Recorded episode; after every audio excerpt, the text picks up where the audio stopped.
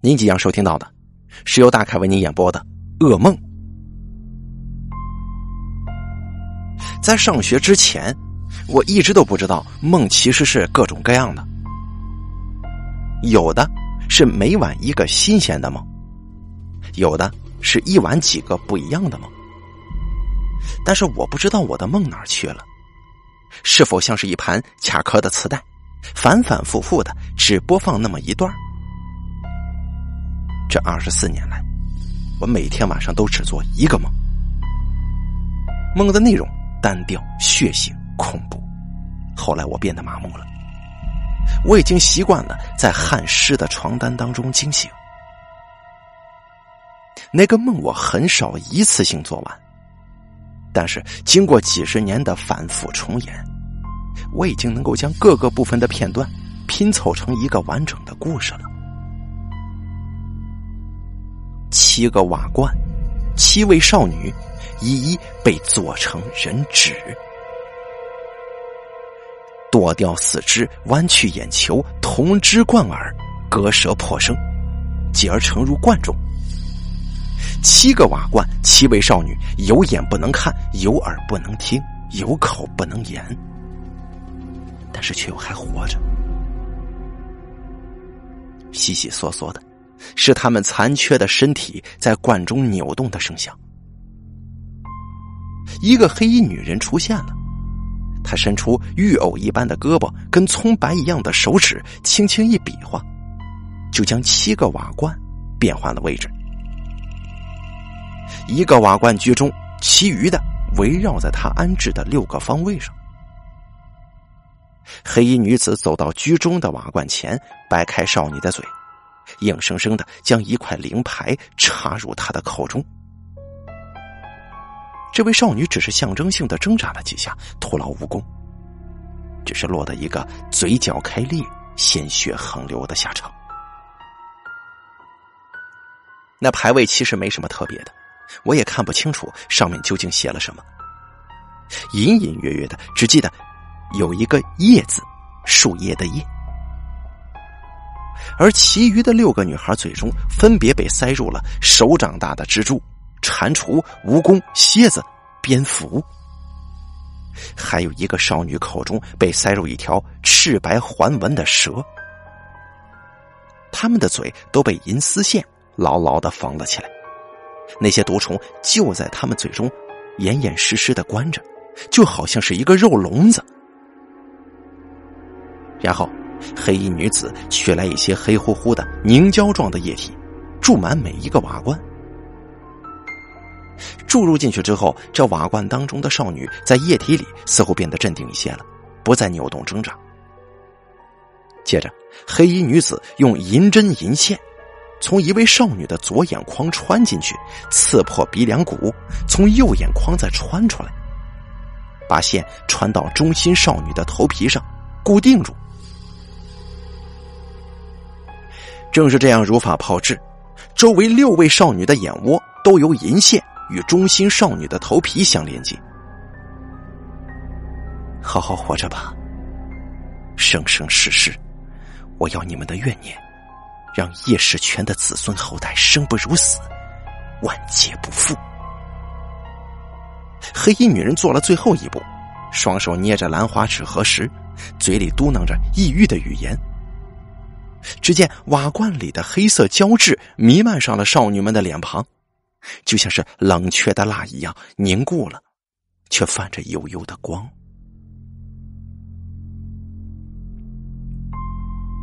五、四、三、二、一，好了，你可以醒过来了。杨医生把我从深层的催眠当中唤醒了。我看到杨医生的脸上闪过一丝恐惧和恶心，但很快就被职业性的严肃面孔藏了起来。不过我无所谓，因为我已经习惯了。这些年看过不下十几个心理治疗师，没有一个人能把我治好，基本上都是他们中途放弃治疗。更有一些过分的医生还说我不配合治疗，所以一直没有进展。最近我找到这个新的医生，无非也是为了让我母亲心安。反正我已经麻木了，一部恐怖片翻来覆去看了二十几年，怎么看也腻了。杨医师正在看我的病历，其实叫他杨教授更为合适。他是省内最有资历的心理学教授，现在任职于某国家重点大学心理系。而这次他肯出面为我治疗，完全是因为我在他的几个学生手里都没能治好，他对我产生兴趣了。而这个兴趣是研究兴趣。他手里那厚厚的病历上记载了历任心理医生给我的治疗记录。不过，其实真的没什么参考价值。莫小姐，一般来说，反复做噩梦的患者，多数都是童年时期经历了某种惨剧，又不能以正常的渠道、合适的渠道宣泄心中的恐惧感，于是就选择拼命的压抑和遗忘。结果呢，恐惧感仍然藏在心中。当你的意识薄弱涣散的时候，它就会悄悄的溜出来。杨教授一边说，一边观察我的表情变化。啊，当然了，这只是一般的情况，而且在我的学识范畴之内，这世界上还没有一例像你这样几十年重复同一个梦的病例呀。他的解释对我来说，我已经听过很多次了。不出我所料，他也搞不清楚我是怎么回事我礼貌性的微笑一下，脸色不乏无奈。啊，也就是说，杨教授，您也认为我这病没治了，对吗？杨教授马上察觉到我有自我放弃的意思。哎，不，我我的意思是啊，莫小姐，你是世界上独一无二的。其实你这个病还是有很多入手点，我还没开始调查呢。包括你的出生、家庭状况、人际关系、成长环境等等等等，我都会一一的去调查。然后再给你答复，好吗？看着这个白发苍苍的老人如此认真的对待我的病情，说实话，我心中不禁有一丝感动。因为一开始他就说好了，这次治疗是不收取费用的，只要我允许他，让他作为一个研究课题。对于工薪阶层的我来说。能够免费获得治疗的机会，那简直就是天大的好消息。一番基本了解之后，我告辞了杨教授，心里开始莫名其妙的觉得舒坦。大概我这次啊，真的有救了。但我看不到的是，杨教授在我离开之后，脸色变得无比凝重，用红笔在我的名字上画了一个圈。这位杨教授有一阵子没有跟我联系了，我也不着急，照常上班，照常做噩梦。但是很多事情都没有跟我打招呼，自作主张的就发生了。最近呢，我发现我的梦境似乎有些变化，不过场景人物都还是那些，但是就是有一些不一样了。到底哪儿不一样呢？过了几天，我才意识到。我梦中的那个黑衣女人似乎能够感应到我的存在，她在看我吗？抱着这样的疑问，我在睡前反复给自己心理暗示：今天梦里一定要弄清楚。要知道，人的意识是很强大的，即使在睡觉的过程当中，有时候你也会清楚的知道自己是在做梦。我相信大家都有过这样的经历，不是吗？我带着一探究竟的念头，昏昏的睡了过去，却带着一脸错愕跟前所未有的恐惧感醒了过来。原来，梦中的那个黑衣女子真的在看我。她的脸虽然对着瓦罐少女，但眼珠分明转动，朝我这个方向看过来。所有的一切都没变，就是她的目光变了。像是两道刺眼的白光，照得我的眼疼。二十几年了，这是头一次呢。我赶紧联系杨教授，杨教授倒是爽快的接见了我。听我把梦境说完，杨教授眉头紧锁。之前我怀疑你是个领养的孩子，也许在领养你之前，你遭遇过什么可怕的事情，比方说痛失双亲之类的。但是我找到你的出生证明跟当时给你接生的医生了，人家都证明你是莫家的亲生女儿。而从我这段时间走访你的亲人来看，似乎你的成长过程也没什么不一样的地方。我。我现在有一种另外的猜想，但是需要时间来证明。莫小姐，你还是先回去吧，我会时刻关注你的。杨教授都这样说了，我只好离开。可就在我刚要出门的时候，他却叫住了我。莫小姐，请问你养宠物吗？没有，我对猫狗的毛是过敏的。那你养过宠物吗？猫狗什么的不限制，没有。啊，是这样啊。杨教授若有所思。没过几天，母亲要我随她去金蝉寺烧香，拜拜菩萨。我知道他是为了我。拜完菩萨，母亲拉着我来到寺庙前的一个小摊位前面。这摊位主是一个瞎眼的老太婆。眼睛是两个陈年的血夹子，头上包着白色的毛巾，身着蓝布老褂子，一条围裙，质朴的不能再质朴了。梅婆婆，您能不能帮我女儿摸一下骨啊？老太婆听到脚步声，只知道这是前来买香烛的客人来了，满脸堆笑。但是听到我母亲说话的时候，她突然之间就变了脸色。大姐，你找错人了吧？我我没找错人呐，我我是陈喜妹介绍过来的。母亲从兜里掏出三颗豆子，放到老太婆手里。我女儿遇到点麻烦，已经二十几年了，求求您帮帮她吧。陈喜妹是我远房的表婶儿。他让我拿三颗豆子过来找您。老太婆轻叹一口气说：“哎呀，我我早就不做这一行了，窥视天机岂是凡人该做的事情啊？你看我这双眼睛。”母亲赶紧把我拉到跟前，把我的手放进梅婆婆手中。梅婆婆呀，你就摸摸看吧，您看看这这有救的话，您就指点一下。这要是真……话还没说完呢，梅婆婆像是触电一般把手缩回去了，然后她又迟疑了一下，再次抓起我的手，细细的按压了起来。哎呀，冤孽呀，冤孽！梅婆婆摇了摇头说：“这是你前世做的孽。”我本来就不是很相信这些山野神婆的话，但是最近的变故让我真的有些不知所措。于是我插嘴问道：“我我前世做了什么孽啊？”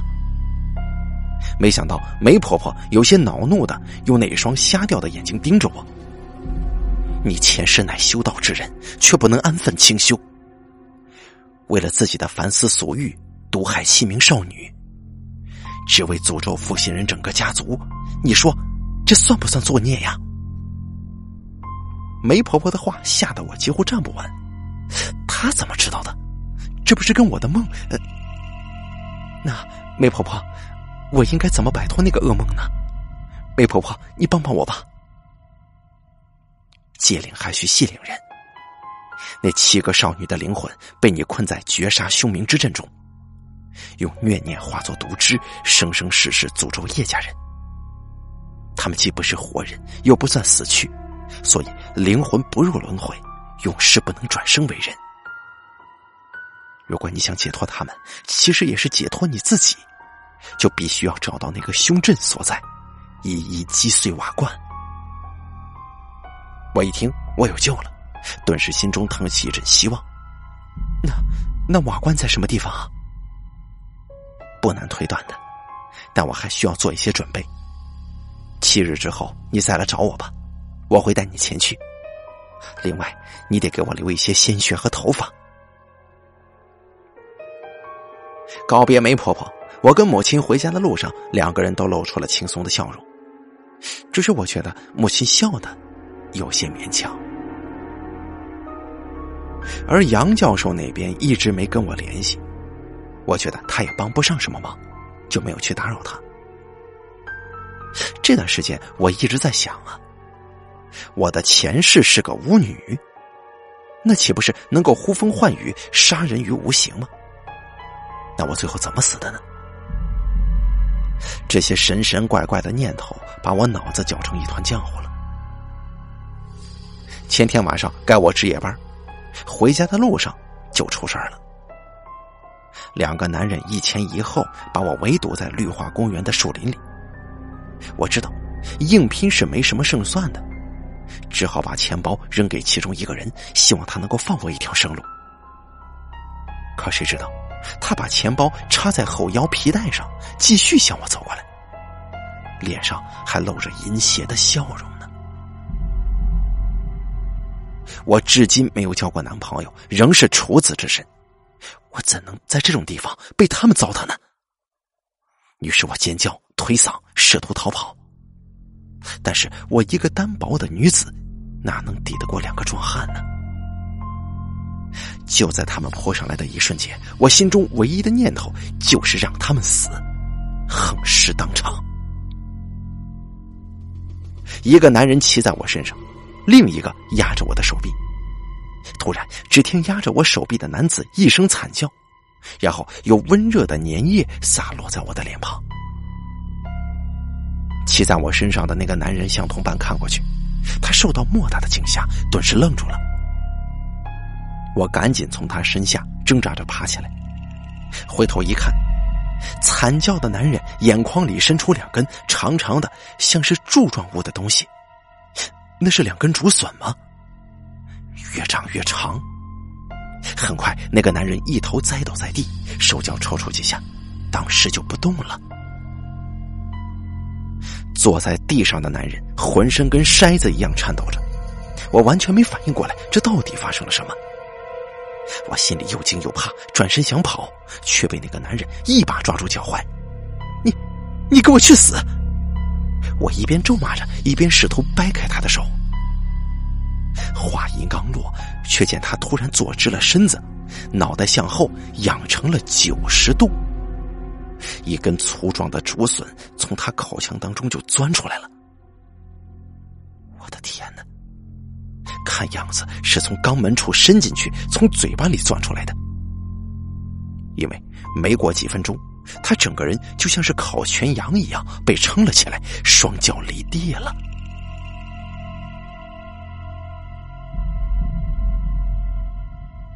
在月光之下，血腥的味道特别浓烈。我虽然很慌乱，但是没有到丧失理智的地步，赶紧拨打了幺幺零。警察很快就赶到了，从现场勘查来看，确实跟我没有太大关系。于是做了身份记录和笔录，在第二天清晨的时候，总算是放我回家了。我请了半天假，下午到公司的时候，正好遇上女上司发脾气，给我劈头盖脸的一阵教训。我心里默默的咒骂这只该死的老乌鸦，没事怎么老是训我呢？随后，我就无精打采的开始做事。可谁知啊过了不到两个小时，公司里就出人命了。那只老乌鸦死了，竟然淹死在马桶里。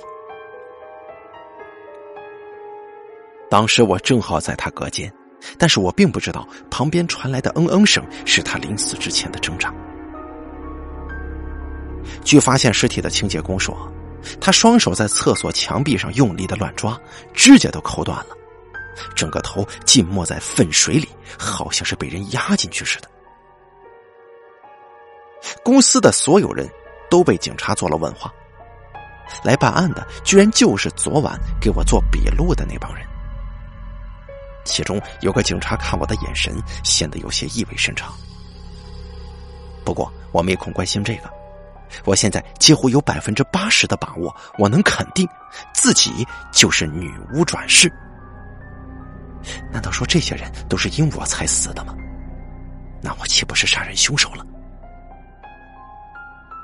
虽然途径不一样，但毕竟是谋杀呀。难道真的是我做的吗？我忐忑不安。七天的期限到了，我按照约定去找梅婆婆。本来应该是母亲陪我同行，但是我经历了一连两起离奇的凶杀案，生怕再有什么意外，于是就背着母亲悄悄的出发了。到了那个摊点之后，却发现摊主是另一个人，梅婆婆并不在。我四处打听，都说不认识梅婆婆这个人。当时我心烦意乱，在寺庙的附近转了转，并无收获，只好在下午的时候乘车返程。没想到在路上，我接到一个女人的电话：“莫兰呐，是你吗？啊，是我，请问你是哪位啊？我是梅婆婆，你现在到三塘村西口来，我在那儿等你呢。啊，好。”我心中一阵窃喜，今天的一切都能有个解脱了。但是我全然忽略了一件事情，那就是我根本就没有给梅婆婆留过电话，只是当时约定到摊位去找她而已呀。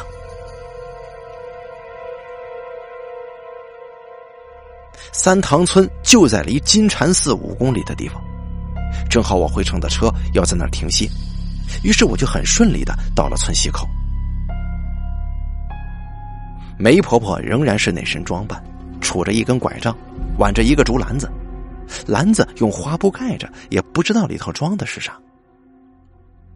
你过来了，还没等我开口，梅婆婆就跟我打招呼，真是惊叹于盲人的听力发达呀！是我，梅婆婆，咱们现在怎么做呀？我找到当年你布阵的地址了，跟我走。破了那个阵之后，你就不会再有噩梦了。那梅婆婆，你说我有没有可能继承前世的巫术力量呢？这很难说呀。你连前世布的阵情形你都记得那么清楚，也许你的潜意识当中多多少少还是会一些奇门异术吧。梅婆婆头也没回。听她这么一说，我心里打起鼓了。看样子。我真的是杀人凶手啊！那我们破了那个凶阵之后，我是不是就可以摆脱这种力量呢？梅婆婆似乎对我的巫术并不关心，她冷冷的说：“一码归一码，先解决你噩梦的问题再说吧。”我自打没去的住了嘴。走了一个多小时，我的脚逐渐吃不消了。但是梅婆婆却像是没事人一样，但毕竟人家是在帮我呀，我也不好抱怨什么，只能默默的跟着。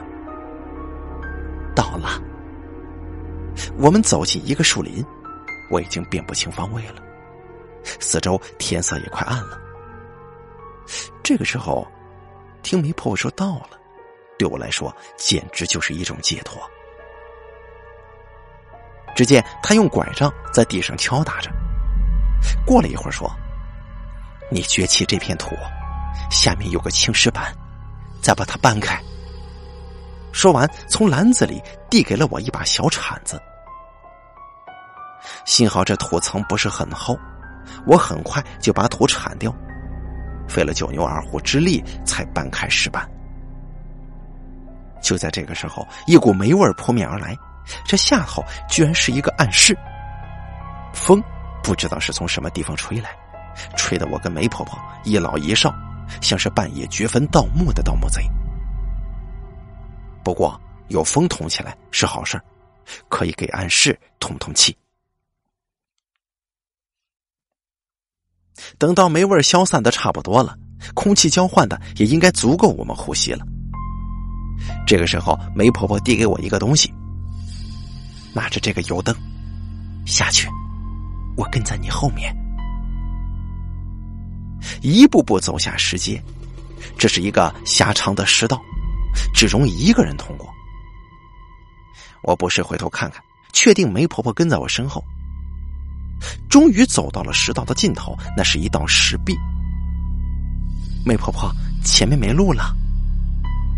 一个悠悠的声音从我后面飘来：“你用手摸一下石壁左侧有三个凸起的石块，按一下中间那个，千万别按错了。”没想到这石壁居然是一道石门。走进石门，我就看见梦中见过千百回的那件石事了：七个瓦罐，七位少女。就在这个时候，我的手机响起了短信。怎么这个地方还有手机信号啊？我一看是妈妈发来的短信，问我在哪儿，说是打电话打不通，有急事找我。我突然想起还没给妈妈报平安呢。于是我把油灯放在一旁，正准备打电话。梅婆婆也进来了，她问道：“怎么，你家里人找你了？”“对我妈找我，我先给她报个平安。”“好，我等着你。”梅婆婆脸上仍然没有表情，但是我有错觉，似乎看到她脸上有一抹奇怪的笑容，一闪而过了。就在我打算打电话的时候，有人打过来了。喂，你好，请问您是哪位？是莫兰吗？我是杨教授啊。你现在在哪儿啊？我在外面办事呢。有什么事情吗？莫兰，我们下面的对话很重要，是关于你的病情的。你能够答应我赶紧回来见我吗？我心中一阵不快。那么久没有联系，又不是我的错。我现在真的走不开，我能等明天来找你吗？呃，哎呀，好吧，莫兰，我我怀疑你有严重的人格分裂症，在你分裂的时候，有有嗜血屠杀的可能，但我当时没有告诉你，希望通过一段时间的观察再做定论。不过，抱着科学严谨的态度，我也打算从另一个角度去帮你释放心理压力，让你摆脱噩梦。于是呢，我跟你母亲一道，设了一个局，通过一个神婆给你讲述故事，然后让你亲手破解那个阵法，从而让你得到心灵上的解脱。但是还没成功呢，就发生了意外。杨教授的声音突然变得断断续续了。喂，杨教授，您听得到吗？啊，我我听得到。我从警察朋友那里了解到你身边的两起凶杀案了。虽然我不清楚你是通过什么途径做到的，但是直觉告诉我，这些凶杀案都跟你本人脱不了干系。直到发生了第三起凶杀案，我断定这一切是跟你有关的。我一下子被他打懵了。什么第三起凶杀案？你什么意思？我们花钱雇来扮演媒婆婆的那个神婆，死在自己家里了。死状跟之前的两起凶杀案一样，不合常理。但是我们在她的尸体旁边发现了你的钱包啊！你说什么？梅婆婆是你们设的局，而且她已经死了吗？那我身边的这个老女人是谁呀？我回过头去，那个梅婆婆笑吟吟的看着我，还在等我把电话说完。我知道情况有些不妙了，杨教授，我现在在……啪的一声，电话被一股力道掀到石壁上，摔得粉碎了。那个自称梅婆婆的女人突然睁开了眼，从那结痂的眼眶之中，然后，她的皮肤从眉心处裂开。像是脱衣服一样脱掉这个衰老的人皮，钻出来一个穿着黑衣服的女人。她，就是我梦中的那个女人。你是谁呀？你要干什么？我一步步的退后。你知道我是谁，不是吗？他脸上依旧是甜甜的笑容。他握起油灯，挨个照着一遍瓦罐给我看。周围六个少女就如同我梦中的一样，保持着僵硬的姿势，都存活着。唯独中间那个瓦罐破裂了，旁边一只不知道什么动物的遗骸在那摆着。黑衣女子对我开诚布公的说：“两百年前，我遇到这个叫做叶世全的负心人。我跟他的恩怨，我不想再说。本来我该亲手杀了他，但是他命好，没死在我手里，所以我抓了七个少女，用他们的处子之身设下这个凶阵，诅咒他们整个家族。但是这个阵法必须用活死人才行。”没想到三十年前，一只穿山甲钻破了中间那个瓦罐，让这名少女死去了，放跑了她的灵魂。我明白了，现在我终于知道为什么我一直做这个噩梦。原来我就是那个跑掉的灵魂的转世。原来那两个流氓的死，是因为这个黑衣女子想保存我的处子之身。那你为什么要杀我的女上司跟那个神婆呢？我不杀你的女上司，你这个傻丫头又怎么会相信自己会巫术啊？至于那个神婆嘛，还得多亏她，我才能够顺利的把你带进来。不过我杀了她，嫁祸给你，大家就会相信你是畏罪潜逃。等过几天，我找具尸体，伪造出你跳楼自杀的假象。大家也就理所当然的相信你畏罪自杀了，就再也不会有人来找你了。你说什么？我一步步的往后退，终于退无可退。身后正是我前世被做成祭品的瓦罐。我看见瓦罐里那娇小的残骸，心中一阵难过。怎么办呢？难道我又要沦落成为祭品的命运吗？我不认命。就在黑衣女人向我走近的时候，我抓起那穿山甲的尸体，朝她的脸扔了过去。她用手一挡，趁这个间隙，我拾起地上的瓦罐碎片，对着她的脸就划了过去。她脸上当时就流出了绿色的汁液，那是血吗？啊！只见那绿枝似乎是他的青春之源，他原本年轻美丽的容颜，刹那之间光滑流逝，皮肤变得皱皱巴巴的，眼眶凹陷。我可以感觉到空气当中积聚的是他前所未有的愤怒。我，我要让你知道我的厉害！他用手一挥，我的身子被一股怪力向后打去，钉在石壁上，动弹不得。我当时把心一横，死就死吧，但是我也不会让你痛快的。你这个老女人，丑八怪，难怪男人不要你呢。你心如蛇蝎，被挖了祖坟的才会娶你，卖到妓院也不会有客人光顾你的。而这个黑衣女人似乎从来没有被人这么冒犯过，挥舞着两只爪子就向我抓来。你杀了我吧，你杀了我，我再投胎。又让你找二十年，我一下点中了他的死穴。哼，你想死，没那么容易。他停止了动作，挥动着手指，把我从石壁上放下来。我还是悬浮在空中，浑身动弹不得。他那苍老的脸上浮现出了阴暗的笑容。我看你牙尖嘴利的，能到什么时候？待会儿我就把你的四肢剁掉，慢慢的把你眼珠子抠下来。我脑海当中灵光一闪，对着他背后大声喊：“叶世全，你来了！你旁边那个是你老婆吗？”他果然中计，回头一看，就在他走神的一刹那，我身体摆脱了法术的禁锢，奋力往前一冲。从他背后死死的抱住他，不让他有挥手的机会。我俩在地上滚动着，我只有一个念头：那就是不能让他再次施法。我用牙齿咬掉了他的耳朵，咬掉了他脸上的皮肉。他毕竟是个老太太了，一旦无法术可用，哪里是年轻的我的对手啊？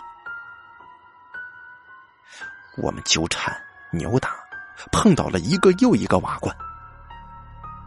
突然，我觉得腰部一阵剧痛，那个女人的爪子掐进了我的皮肉里。不行，不能松手啊！我打定主意，继续忍住剧痛，用牙齿撕咬她。这个时候，我听到了什么窸窸窣窣的声响。定睛一看，前面一个瓦罐少女的嘴似乎是在动，确实是在动啊！一只前所未见的大蝎子从他的嘴里钻了出来，循着血腥的味道爬上黑衣女子的脸，对准她的眉心狠狠的蛰了下去。老巫婆抽搐了几下就不动了，那只蝎子像是完成了使命一般，从她的脸上爬下来，走了。我不确定老巫婆是否死去了，于是站起身来，把他的两只手都拧断，脖子拧了一百八十度，这才放下心来。我也不知道自己为什么有那么狠的心，不过我明明记得，那个瓦罐少女。嘴巴都是被封起来的，为什么这蝎子会钻出来呢？大概他们也有复仇的执念吧。那个咧嘴的少女似乎在对我笑，我这才意识到他们的肉体还没有死去，心中一阵心悸。我从篮子里拿出铲子，用力敲碎剩下的六个瓦罐。姐妹们，自由了。我似乎能够听到他们在我周围咯咯咯的笑声。我整理好衣服，拿起油灯，一步步的向外走。现在，我是真正的杀人犯了。好了，噩梦的故事演播完毕，感谢您的收听。